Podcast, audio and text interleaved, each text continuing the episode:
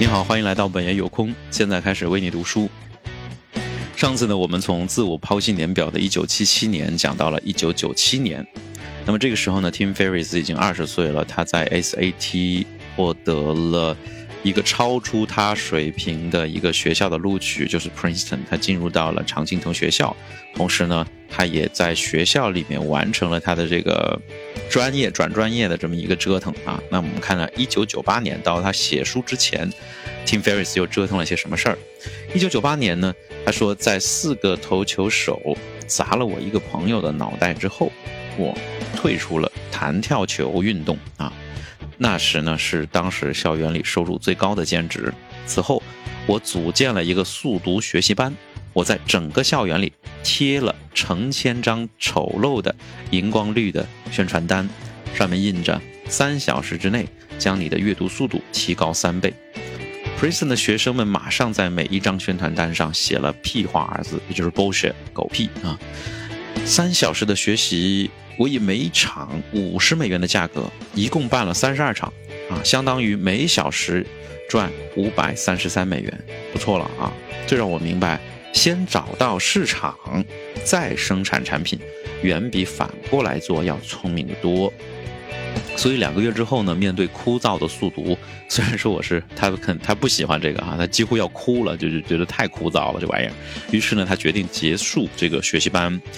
他憎恨服务业，那需要的是呢一个能够销售的产品。那么在一九九九年秋秋呢，他又开始折腾了啊，因为一个论文上的重大分歧，咱也不知道这啥分歧，哎，不好问啊，当然也也查不着啊，也想查一查，我很很好奇他当时为啥放弃这个事儿。还有呢，就是，呃，对成为未来投资银行家的强烈恐惧，这这这这是有什么恐惧呢？这个巨大分歧和强烈恐惧都让我没有办办法跟他共情哈。啊这两件事情啊，倒是促使了他决定结束这个 Tim Ferris 的他的这个在 Princeton 的学术生涯啊。他通知这个学籍注册的主任说啊，我要退学啊，以后再决定我是不是还在返校学习啊，啊，特别牛的样子啊。那么他家里家里的反应呢？他爸是决坚决认为他永远再不会回去学习学业了，就是类似有点像把你往恶处去想啊，就觉得这小子 啊，sorry。他就是想啊，呃，就是干不下去了啊，嗯，就等等等于是相当于是要辍学了啊。同时呢，他自己也倾向于用这种方式去看自己，他认为自己的人生完蛋了啊。但是他的母亲却坚持的认为这没什么大不了，也没有什么大惊小怪的。所以说呢，一个成功的人背后一定有一个强烈允许他、无条件支持他的一个亲戚在后面啊，最好是母亲。那么，在一九九九年春天的时候呢，呃，在三个月的时间里面，他先后做了世界上最大的这个外语语言学校的这个这个材料的一个出版社的叫叫贝利兹的一个课程设计师，以及呢某一个什么不拉不拉的一个研究公司的一个分析师啊，然后就飞到中国台湾，莫名其妙开了一家健身连锁店啊，却被当地的这个三合会呢给搞垮了，他沮丧的回到美国。决心要学习中国式散打啊，要打回去啊！四个星期之后呢？四个星期之后啊，注意是四个星期之后，他从学开始学到最后参加比赛啊，四个星期。虽然说是以最难看的姿势和最奇怪的方式，但是他赢得了全国比赛，而且拿到了全国比赛的冠军。这就是这么一个传奇人物的人生啊！这一年时间里干折腾了这么多事儿。好，我们看二零零零年秋天，他恢复了信心啊，因为这个全国的冠军给了他信心啊，恢复了信心。但是恢，但是他之前不是说荒废了这个论文吗？但是这个时候他的信心回来了，所以一切皆有可能了。又，他回到了 Princeton 大学，他的人生非但没有就此完结，相反，这一年的耽搁还给。啊，这个 Tim Ferriss 带来了不少的好处。那么现在呢，那些二十几岁的年轻人都拥有非凡的能力。那他在二十几岁的时候呢，是这样的一个状态。那他的朋友以四点五亿的美元的这个价格卖掉了一家公司，而 Tim Ferriss 呢，则决定到阳光明媚的 California 去碰碰运气，哈，去赚取第一桶金，去加州啊。尽管当时是有史以来啊，就是就业市场最好的时期，但是他还是花了三个月的时间才找到工作。所以现在很多找不到工作的朋友不要不要气馁啊！如果你真的是想找工作，你要坚信你的价值在你的心里，而不是在你别人的对你的评价里啊！你只要是有价值，是金子总是会闪光的，哪怕是被沙子掩埋一段时间，没关系，让子弹飞一会儿，让沙子埋一会儿，让自己再躺平一会儿，不着急啊！要相信自己的价值和自己的潜力。如果说自己并不相信，那就自己去找。就像他这一年时间，最终虽然说。四处碰壁吧，但是最终他通过这样一个方式拿到了全国比赛的冠军，让他重拾了信心，这是最宝贵的东西。花一年时间去兑换一个这个东西，太值了。嗯。那么接下来呢，他花了三个月的时间呢，啊，终于找到了一份工作，而且还是又是那种胜之不武的方式啊。他说呢，他使出了杀手锏。给一家刚创办的公司的首席执行官啊，CEO 发了三十二封的邮件啊，谁陌生人为了你们公司的一个职位给你发三十二封邮件，你会烦死的。你会给他一个什么？最不愿意有人去工资最低的薪水的职位。果不其然啊，虽然说他被收录在了。一边被收编在了这个销售团队里面，你们再看后文啊，看二零零一年的春天的事儿。那么这家公司叫什么？叫 True Sun Networks，是一个科技公司啊。那么当时呢，已经从一个部件精钻的、名不见经传的十五个人的小公司呢，变成拥有了一百五十名的员工的一个个人数据存储公司的老大。那么 Tim Ferris，他的这个不是在一个销售团队里面，他的新上司呢是一位刚刚上任的一个销售总监。那么这个销售总监呢，要求他从电话簿的字母 A 开始查起，然后一个个的打电话过去推销产品。这是让他干什么？让他做那个 call center 的一个电话销售人员啊。那 Tim Ferriss 呢？他这事儿他可可肯定是忍不了的哈。从小从小。这个长到大的这个脾气啊，他非常，他虽然即使是认不了，但他还是非常委婉的说，问他们说为什么要这么做？那么这个销售总监的回答是说呢，因为我要求这么做，是不是听起来很眼熟、很耳熟啊？小时候的那个老师也是这么跟他说的，是吧？那么。那这事儿这可忍不了啊！Tim Ferry 说啊，这可不是一个好的开始。也就是说呢，别惹到老子啊！二零零一年秋天呢，在连续一年每天工作十二个小时之后呢，啊，我发现了我是公这个公司工资最低第二低的人，只是比前台高一点啊。所以你看看用的这种杀手锏的手段进入一家公司，其实还是有副作用的，是吧？那么于是呢？我开始故意把每天的工作时间开花在网上，但他又开始对抗了，开始摸鱼了。一天下午呢，当我再没有什么可以转发的情趣视频啊，情趣视频，你懂？我开始研究开一家运动营养品公司的可行性啊，这是 Team Ferris 的开始啊。所以说摸鱼创造价值，创造自己的价值啊。我发现呢，从产品生产到广告设计，一切事物都可以外包出去。于是我用了两周时间，带着从信用卡里透支来的五千美元办了一个网站，还是用透支来的钱办的啊，还采买了第一批的商品，当时就开始做电商了，是吧？但还有一个好消息，呵呵就是大家不出意外啊，被公司解雇了。嗯，那么在二零二二年至二零二三年这两年时间，这个这个这个阶段基本上就。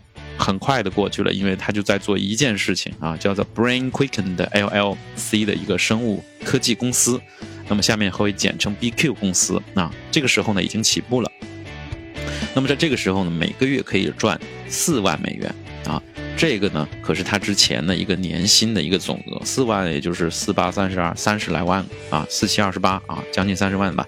那么唯一的问题是呢，我发现我每周要工作七天。啊，而且每天要工作十二小时以上啊，这种情况快把我逼疯了。那很多人就是说啊，这种情况快把我乐疯了啊，就是就觉得想让自己忙起来啊，就觉得说，哎，忙就是觉得是事业成功的一个标志啊。但是 Tim Ferriss 可不想要这样的生活。他说，我给自己放了一周的假，和家人一起飞往意大利的佛罗伦萨。我每天得花十个小时在网吧里上网去工作，那真是受不了啊，就是。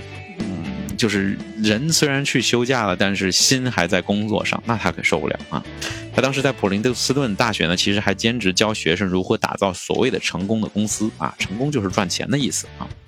二零零四年啊，不可思思议的事情发生了，那么有一家这个信息产品公司和一家以色列的多品种。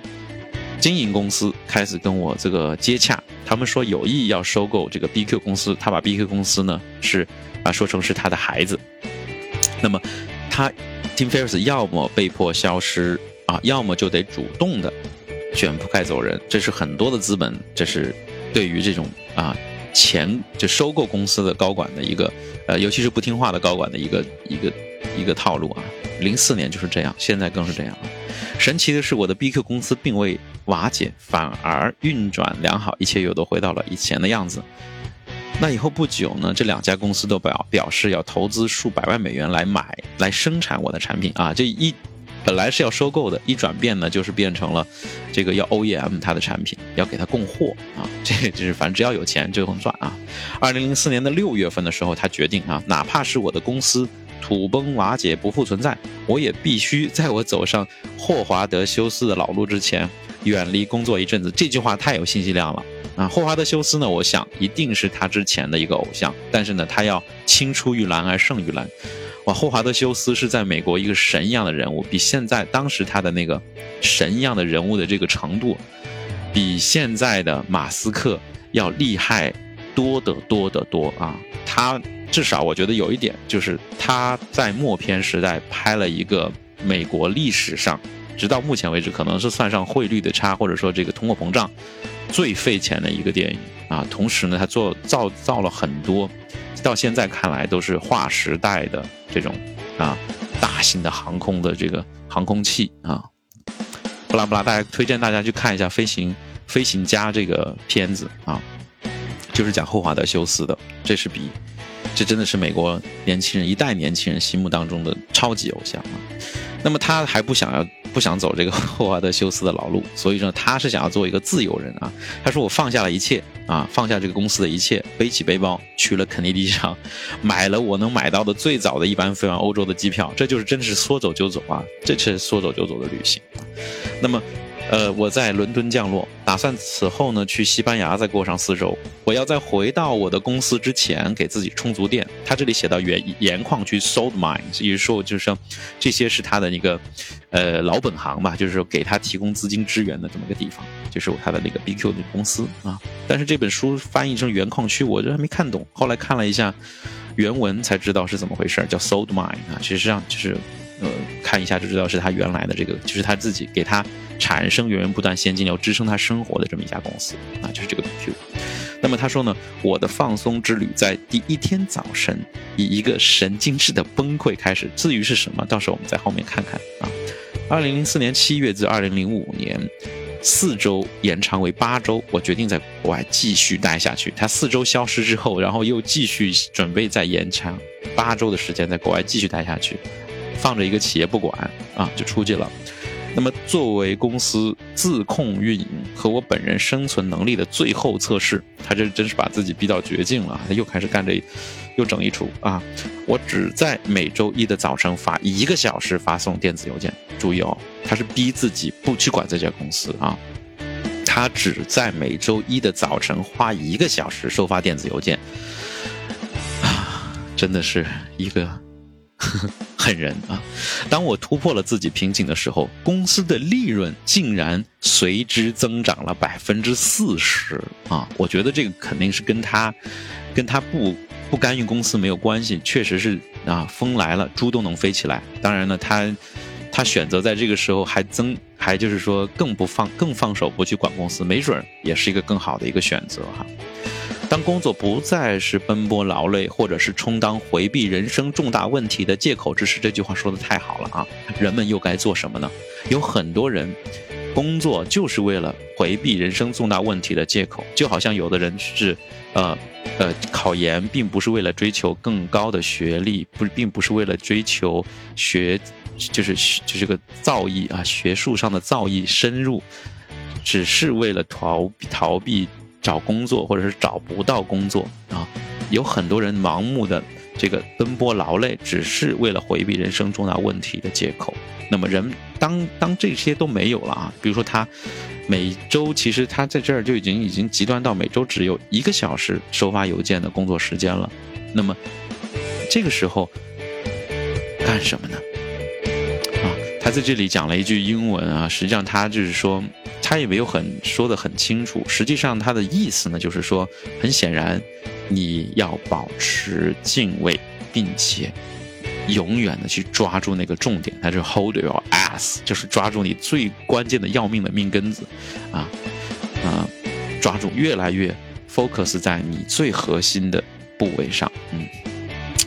好，那么到最后一年的最后一个部分，就是二零零六年的九月份啊，就是在破除了所有可为不可为的界限的种种预设之后啊，这个 Tim Ferris 呢，就是他他感觉自己啊修成了啊正果了啊，他怀着顿悟了的心情啊，说他是顿悟了的心情回到美国，这个 drug dealer 就是这个贩毒为享乐和盈利，已经成为了一名有关一门有关理想生活方式设计的课程。啊，他 L D 嘛，就是 Live Designing 啊。新的信息很简单，我已经见到了梦中的乐土，而且我还带来一个好消息，就是他带来一个什么好消息呢？也就是你们也能够获得它。好了，这就是我们我们分了两次节目的时间，把 Tim Ferriss 的一史的这个写书的前小半生啊，从一九七七年。到出生到二零零六年的九月，他已经感觉自己修成正果啊，可以开坛讲法，就是的这个过程给大家讲了一下，嗯，很有趣的人是不是？好，那么接下来呢，我们会要告诉他，告诉大家，嗯，他是怎么开坛讲法，要讲些什么东西，好吗？好，今天呢就到这里，非常感谢大家，下次再见喽，拜拜。